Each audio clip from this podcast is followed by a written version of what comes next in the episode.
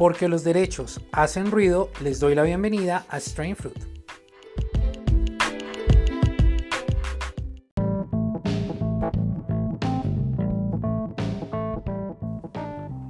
Hola, tal y como los había invitado, hoy vamos a tener el segundo episodio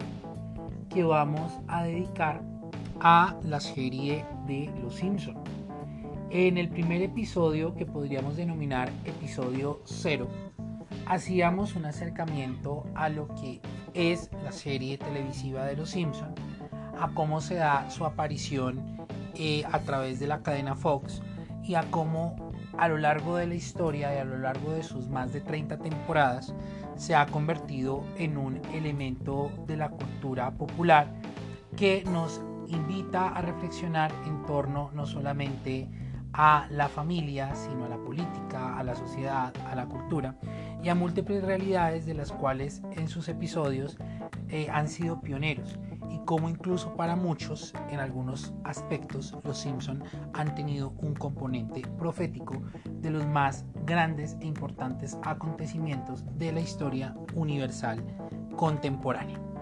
En este que podríamos denominar el primer programa, vamos a hablar acerca del contexto de Los Simpson y vamos a hablar de Springfield. Springfield que pues digamos que hasta hace un tiempo fue un total misterio de cuál era su real ubicación,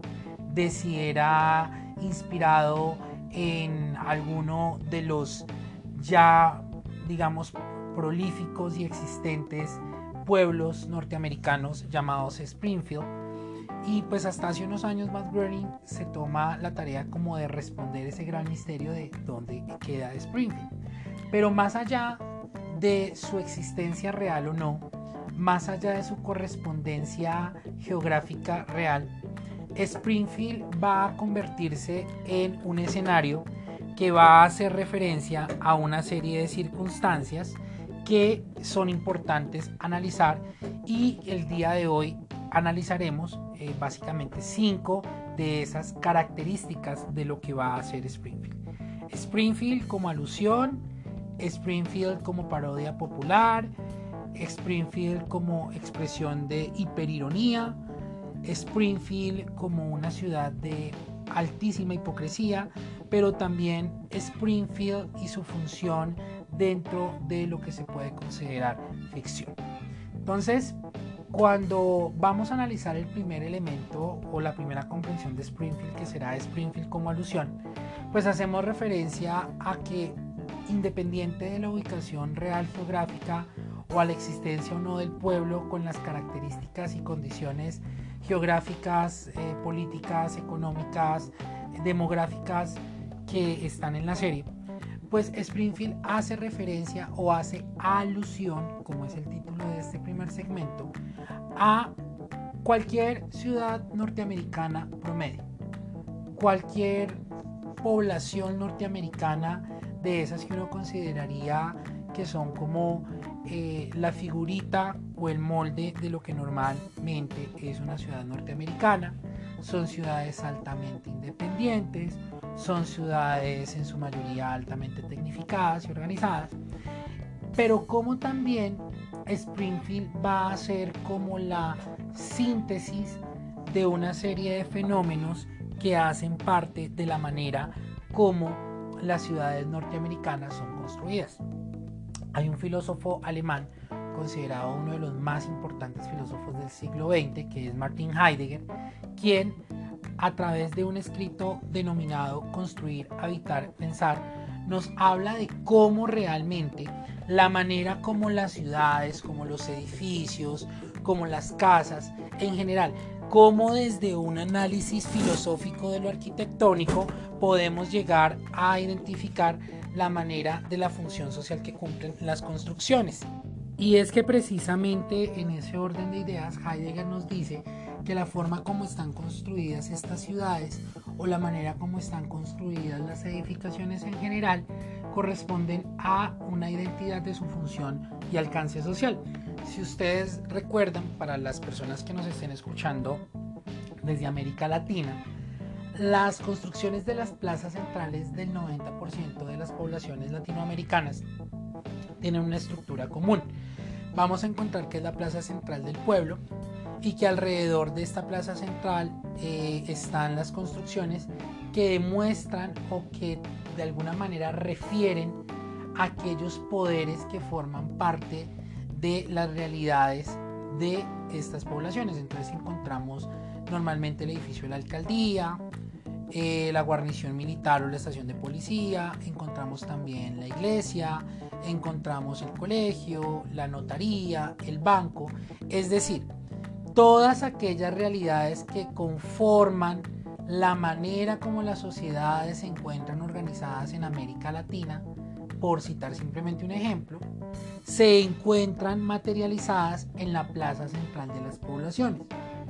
Y es efectivamente parecido a lo que encontramos en Springfield. En Springfield vamos a encontrar también el Parque Central, donde predomina la figura de Jeremías Springfield, que es el padre fundador del pueblo. Encontramos el Banco Central de Springfield, encontramos el ayuntamiento o el edificio de la alcaldía. Es decir, no es ajena a esa forma como Matt Groening ha visualizado al Springfield de ficción, no difiere mucho de cómo sería normalmente la organización, la construcción de un pueblo eh, promedio, de un pueblo real norteamericano. Pero adicionalmente, no solamente en la manera como está construido el Springfield de los Simpsons, sino las dinámicas que se van dando dentro del pueblo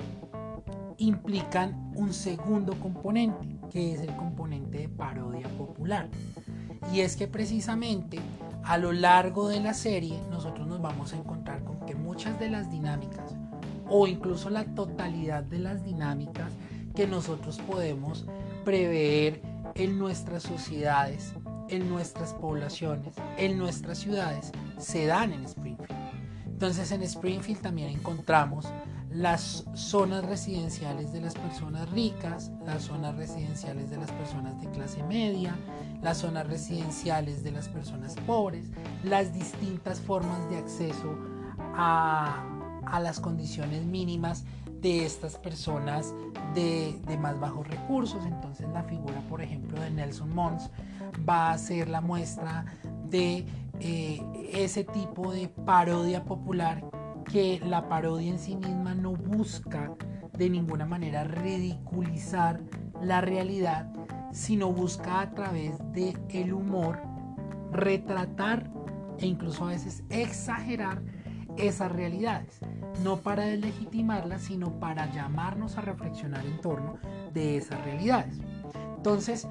todo esto lo encontramos en Los Simpson. Todo eso lo encontramos. ¿Hay una parodia popular? Ciertamente hay una parodia popular. No solamente en la forma como está construido el Springfield de Los Simpson, sino también en las distintas dinámicas que se dan. Entonces nos encontramos aquí con un tercer elemento que quiero que reflexionemos y es la hiperironía. O sea, Los Simpson son los padres de la hiperironía. Es llevar al extremo casi que de lo ridículo y de lo inverosímil las dinámicas sociales. Entonces, cuando uno ve, por ejemplo, la figura del jefe Gorgory, que es una manera de satirizar la, la, debilitada credibilidad de los cuerpos policiales en los Estados Unidos, ¿qué es lo que encontramos? Un jefe de policía que más adelante sabremos que llegó al cargo casi que por, por carambolazo, o sea, por un tema de suerte llegó a ser jefe de policía, que sin tener las competencias, las habilidades y las capacidades para ejercer el cargo está ahí. Y que realmente hace que el departamento de policía sea amplísimamente inoperante hasta el punto en que realmente en uno de los capítulos Homero se convierte en el jefe de policía ante la incapacidad del departamento de policía de brindar seguridad a los residentes de Springfield. Pero también tenemos la figura del alcalde diamante, que es una síntesis de todos aquellos fenómenos que uno ve normalmente en la política, que uno creería inicialmente que es una realidad de Latinoamérica, pero que luego se va dando cuenta que en contextos como los norteamericanos también se da. Y es el tema de la corrupción, es el tema del clientelismo, del fenómeno del amiguismo, que por ejemplo en el caso colombiano tanto daño hace, es el tema de la doble moralidad. Entonces vemos que el alcalde es una persona políticamente correcta, hombre, cristiano, heterosexual, casado, un hombre de familia, pero que en realidad luego nos vamos a dar cuenta que es una persona supremamente inmoral, que eh, sostiene amoríos con la señorita Springfield, que a través de su poder busca de alguna manera obtener ese tipo de favores sexuales, que tiene lazos con la mafia, que es decir, que retrata a la perfección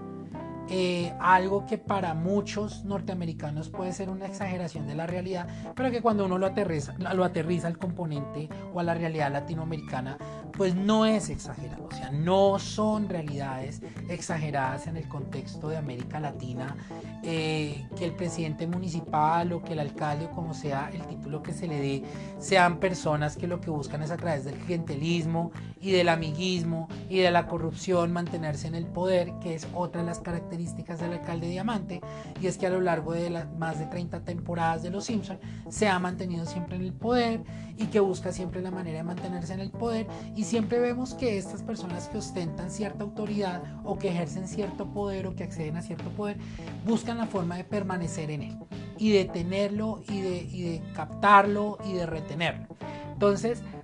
esa hiperironía trasciende a todos los aspectos, o sea, no solamente a la política, no solamente a los temas de seguridad, sino que esa hiperironía también hace referencia a las relaciones familiares, a las relaciones, por ejemplo, para aterrizarlo al campo del derecho, eh, la figura de los abogados, entonces tenemos el abogado corporativo, que es este grupo de abogados que sirven al señor Montgomery Burns, que todo el tiempo están de, la mano de las grandes corporaciones y que en varios capítulos salen diciendo, un momento, ustedes no pueden cantar esto porque son eh, derechos de Disney o bueno, en general todas esas circunstancias, el capítulo en el que el señor Burns atropella a Bart Simpson y en medio del proceso judicial se despacha Lance Enristre en contra de los abogados, de sus abogados, en donde le dicen que son burócratas de media monta, ganapan, vampiro, chupasangre. Es decir, aunque uno diría que son formas de eh, hiperironía o que son formas de exagerar la realidad, cuando uno lo aterriza a ciertas realidades se da cuenta que no es tan exagerado. Entonces tenemos, siguiendo con el tema de los abogados, Lionel Hutz, entonces es el abogado mediocre, es el abogado al que todo le sale mal, es el abogado eh, que no es brillante, que no se ha preparado, que va a juicio sin tener elementos suficientes para poder interponer una buena defensa, para poder ejercer bien su profesión. Eh, y así vamos encontrándonos con otras muchas figuras. La figura de los maestros también es cruelmente satirizada por los Simpson. Entonces es eh, eso que también Pink Floyd en su momento denunciaba a través de su álbum The Wall y de la canción Another Brick in the Wall, en donde entonces el profesor hace del salón de clase el espacio propicio para desquitarse de todas, de todas aquellas circunstancias de su vida que no funcionan bien, de un mal matrimonio, de un matrimonio donde hay abuso, todo eso lo vamos a ver. Vamos a ver también la crítica que se hace al sistema educativo, un sistema educativo en donde simplemente la, atención se centra en aquellos casos de éxito y en donde aquellos niños y niñas que puedan tener algún tipo de dificultad, pues simplemente se les mantiene ahí como por mantenerlos, pero realmente no se busca de una manera real y efectiva, pues llegar de alguna manera a contribuir a apersonarse de los problemas que tienen dentro del contexto académico y, poder hacer de ellos ciudadanos capaces, sino que simplemente se mantienen ahí. Todas estas realidades que yo les acabo de mencionar son simplemente como el abrebocas de lo que sería un análisis exhaustivo de todas y cada una de las realidades que nosotros podamos encontrar en los Simpsons y que podamos verificar que tienen una coherencia o por lo menos tienen un margen de cercanía con la realidad. Y en eso radica quizá uno de los más importantes componentes del éxito de los Simpsons. Y es que esa hiperironía, que podría parecer una exageración de la ironía, resulta siendo un catalizador para poder retratar de una manera más fidedigna la realidad. La hipocresía de Springfield, que es transmitida a través de la hipocresía misma de sus dirigentes y de sus instituciones y de sus habitantes. Y un quinto elemento de los que, le quería, de los que les quiero hablar el día de hoy es la función que tiene la ficción. Entonces, en los primeros episodios de este podcast, yo les decía que el arte, las artes, tienen una capacidad de exaltar como también tienen una capacidad de denunciar. Y la ficción no es, o, no, o mejor, la ficción no, no escapa de estas dos posibilidades. A través de la ficción yo puedo crear unos mundos maravillosos a través de los cuales yo hable de el mundo ideal. Pero también a través de la ficción yo puedo realizar una obra, como es el caso de Los Simpson, que haga una crítica mordaz, irónica, satírica, con claras y directísimas alusiones y referencias a la realidad. De ahí que como hace unos años decía el eslogan de TNT, pasa en la ficción, pasa en la realidad, pasa en TNT porque la realidad supera la ficción. Y es que ciertamente esa es una de las razones por las que a los Simpson muchas veces se les ha dado un viso de, ser proféticos. Y es que llega un punto en que la ficción es tan bien hilvanada, tan bien organizada, tan bien pensada, tan bien ejecutada, que es una ficción que misteriosamente se logra casi que convertir en una fotocopia de la realidad. Ya no va a ser la ficción que nos lleva a universos que difícilmente pudieran existir, sino que es una ficción que nos confronta y nos aterriza en la realidad real, por denominarla de alguna manera. Y es que precisamente tanto los Simpson como la realidad del pueblo de Springfield, como la realidad de cada uno de sus personajes, a lo largo de sus más de 30 años de existencia, han llamado la atención de académicos y pensadores de distintas ramas del conocimiento humano. Desde las matemáticas, existe análisis matemático de los Simpsons. Desde la filosofía, existe análisis filosófico de los Simpsons. Es decir, una cantidad de disciplinas que uno consideraría que no tienen nada que ver con un programa de televisión y menos con un programa del formato de Los Simpsons, han encontrado puntos de reflexión desde sus distintas disciplinas desde sus propias disciplinas respecto de la realidad que nos rodea. Y eso es precisamente lo que los Simpson ha logrado en más de 30 años. Entonces, recapitulando, les quiero contar en qué quedamos en este primer virtual, primer episodio de los que dedicamos a la serie de Los Simpson en donde hablamos de Springfield.